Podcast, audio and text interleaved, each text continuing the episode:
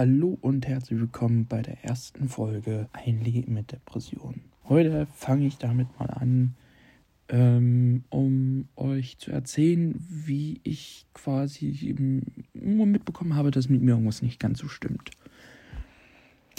Und äh, die Folge wird ungefähr 15 bis 20 Minuten gehen und ich wünsche euch viel Spaß. Ja, also es fing quasi schon in der Schulzeit an.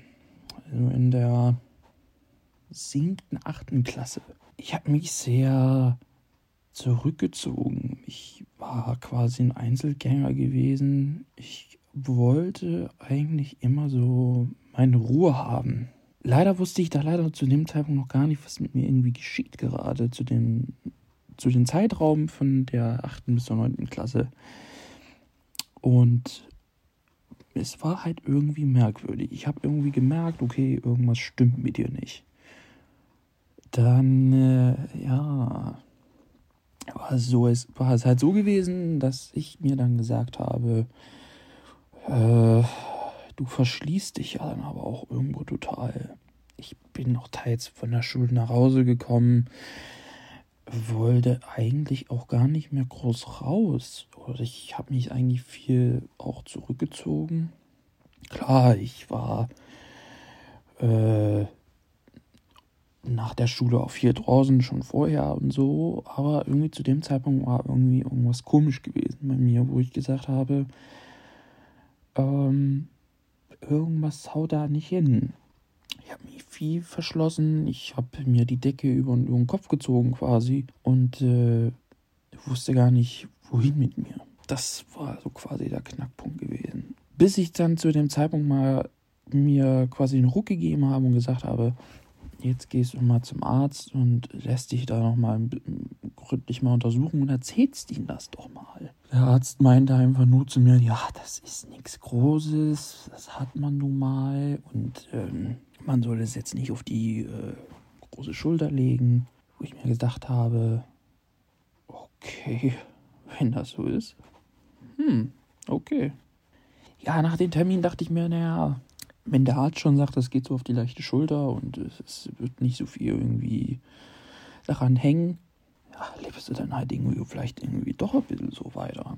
Bis ich mir dann später sagte, im Jahre 2011 2011 war es gewesen, ähm, nach einem großen Schicksalsschlag, der mir im Jahre 2010 dann passiert ist, war das quasi wahrscheinlich der ganz große Knackpunkt. Ich bin wieder zum Arzt hin und habe gesagt, ich habe Suizidgedanken. Ich habe die Lust an mein Leben verloren. Ich habe nicht mehr die Kraft, die ich mir eigentlich gerne wünschen würde. Mir geht es auch absolut nicht gut. Ähm, es dreht sich alles nicht mehr so nach mir, sondern ich drehe mich quasi nach dem, was mein Kopf mir gerade irgendwie sagt. Und das im negativen Sinne. Der Arzt meinte dann nur zu mir, ja gut, okay, ähm, hier hast du eine Überweisung, mach dir einen Termin beim äh, Jugendpsychologen oder halt normalen Psychologen und dann wirst du, was irgendwas rauskommt. Ja, gut, und das ist hier der Beste und okay. Gesagt, getan, angerufen, Termin geholt. Der Termin war innerhalb von einer Woche dann. Bin dann noch hin, hatte mein Erstgespräch gehabt. Und ähm, ja, ich musste quasi noch einer anderen Person, also einer fremden Person, mich quasi öffnen. Ich musste ihr sagen, was ich fühle, seit wann ich das fühle und seit wann es mir so schlecht geht. Warum ich zu diesem Zeitpunkt diese Gedanken in meinem Kopf habe. Das ist schwierig, weil ich muss quasi eine Person das anvertrauen. Und das war zu dem Zeitpunkt sehr, sehr schwierig gewesen. Es war der Horror. Naja, gut, dachte ich mir. Schlimm kann es nicht werden. Ich habe das dann quasi erzählt. Nach einer halben Stunde waren wir dann fertig gewesen. Er meinte noch zu mir, ja, wir machen das jetzt ähm, dienstags und donnerstags. Ist okay, geht in Ordnung. Komme ich dann vorbei. Ja, dann hatte ich den zweiten Termin gehabt. Der zweite Termin lief etwas anders, als ich es mir eigentlich gedacht habe. Ähm, es war etwas komisch gewesen, da ich irgendwie das Gefühl hatte, okay, zu den Terminen, also zu dem ersten Termin, die Chemie, die ist irgendwie nicht da. Ich krieg keine Bindung ran, also ich kann mich da nicht mehr groß öffnen. Das habe ich ihnen dann auch gesagt. Meinte ja, das kommt mit der Zeit. Ja, gut. Hm, wir werden ja sehen. Dann war es so gewesen, dass ich mir sagte, nach der halben Stunde, hm, irgendwie, nee, du fühlst dich nicht erleichtert irgendwie. Irgendwie fühlst du dich ganz irgendwie komisch. Zu dem Zeitpunkt ging es dann wieder los, dass ich wieder vermehrt mich abgekoppelt habe von meiner Familie, von meinen Freunden. Einfach komplett weg. Ich wollte einfach nur für mich alleine sein. Bis dann zwei Wochen später, nachdem ich natürlich weiterhin meine Sitzungen gemacht habe, auf einmal der Anruf äh, kam und meine Eltern doch bitte zu den Terminen da mal mitgehen sollten. Ich so, hm, naja gut, okay. Kann ja nicht schaden, wenn die Eltern mal mitkommen. Vielleicht wollen sie auch mal mit ihnen reden. Das Problem war, ich war draußen, meine Eltern waren bei, bei dem Therapeuten, die haben mit ihnen gesprochen, 20 Minuten ungefähr. Wir durften dann gehen. Ich habe keine Sitzung mehr gehabt bei, bei den Herren. Und meine Eltern sagten mir draußen, Kai, du scheinst gar keine Depression zu haben, so wie es nach ihnen geht. Er sagt, nein, du hast nichts. Rums, Schlag ins Gesicht gewesen. Es war komisch. So nach dem Motto, ich mache mir das doch jetzt nicht vor. Ich mache mir doch nicht irgendwie umsonst mit diese Gedanken oder ich habe diese Gedanken. Ich äußere mich einer fremden Person, der ich quasi die Geschichte etwas erzählt habe. Und die Person sagt dann zu mir, du hast nichts. Dir geht's kerngesund. Du hast keine Depression, du hast keine Anzeichen, du hast nichts. Das war für mich ähm, komisch, es quasi so, so, so einzu, einzusehen irgendwo. Aber ich wusste ja innerlich, wusste ich ja, irgendwas stimmt ja nun mal nicht mit mir. Ich hab's jahrelang danach noch quasi verdrängt irgendwie. Ich habe quasi teilweise immer noch so meine ähm, meine, meine Gedanken gehabt. Und mir ging es teilweise auch gar nicht gut. Ich habe es eigentlich auch niemandem erzählt. Weder irgendwelchen Freunden, weder meiner Familie. Ähm, ich wollte quasi es für mich behalten. Weil die Angst immer quasi bereit war zu sagen, oder dass mir gesagt wird, du hast nichts. Du hast nichts. Und ähm, mach uns doch jetzt hier nichts vor. Ja, das war schon etwas schwierig gewesen, bis ich dann mir dann doch sagte, okay, komm, du nimmst doch mal irgendwie einen Anlauf. Ich war gerade zu dem Zeitpunkt, hatte ich gerade eine Grippe gehabt. Äh, bin nochmal zum Arzt gegangen und ähm, habe das dann natürlich der Person dann auch nochmal gesagt, dass ich da jetzt halt schon seit einiger Zeit dann nicht mehr bin mir gesagt worden ist, dass ich nichts habe. Und mir wurde dann am Ende nur gesagt, ja, also wenn der Therapeut das schon so sagt, dann scheint das wohl auch so, dass sie nichts haben. Das war der Punkt gewesen, wo ich dann gesagt habe, wissen Sie was? Und tschüss. Ich habe dann den Arzt gewechselt. Ja, ich habe den Arzt gewechselt. Warum wohl? Ich war sehr unzufrieden. Ich war sehr angespannt. Ich war aber auch sehr traurig. Innerlich. In mir ist quasi da auch wieder eine Welt zusammengebrochen, weil ich da wieder gehört habe, ja, du hast doch nichts. Du, dir geht's kerngesund. Aber mit dir geht es nicht kerngesund. Du hast ja etwas. Sonst hast du nicht irgendwie. Du verschließt dich ja sonst nicht so. Und du gehst auch nicht diese Wege irgendwie. Du, du kennst dich gar nicht wieder. Ich kam mir teilweise vor, als wäre ich ein fremder Mensch. Das ähm, konnte ich quasi eigentlich kaum jemanden erzählen, weil das so strange war. Es war halt einfach so, hä? Wie geht das denn? Aber leider funktioniert's.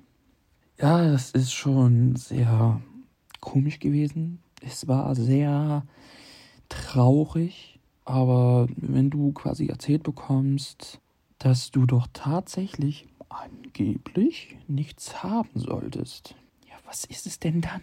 Also warum, warum, wieso gehen sie so mit dir um? Warum, ja, warum? Das sind diese Fragen, die ich mich zu dem Zeitpunkt sehr gestellt habe. Warum? Warum sind die Ärzte gegen mich? Warum ist der Therapeut gegen mich? Warum kann ich mich niemandem öffnen, so wie ich es gerne möchte? Und warum fühle ich das, was, was ich fühle? Warum geht es mir so schlecht? Das ist das Problem gewesen.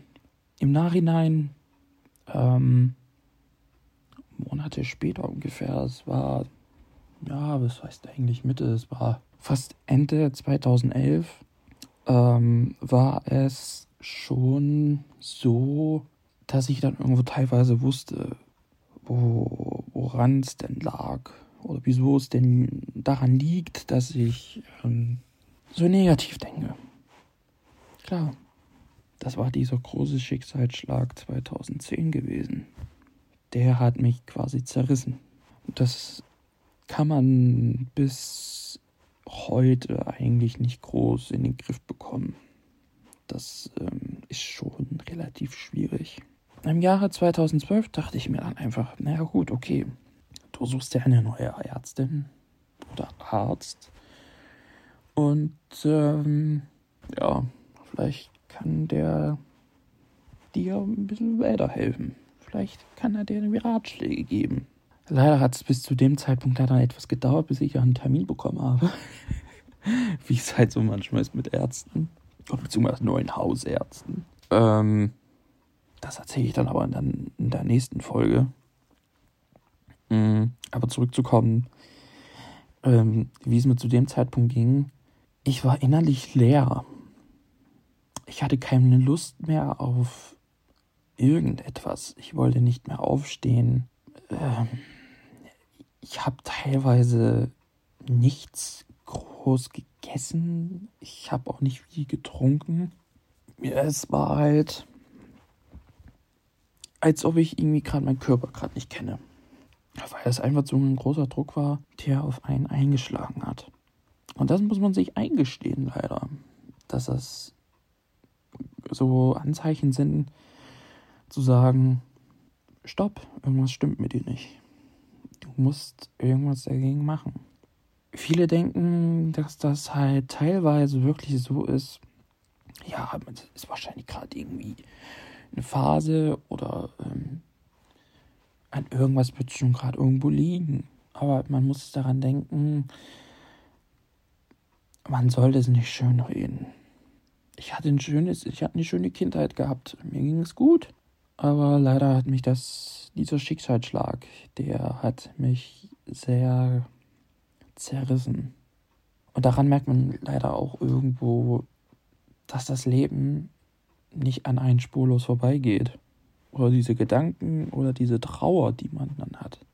Ähm, wenn man eine Person verliert oder es ist irgendwas Großes vorgefallen, jeder Mensch geht halt irgendwo anders dann doch um mit Trauer. Das ähm, wusste ich zu dem Zeitpunkt eigentlich gar nicht.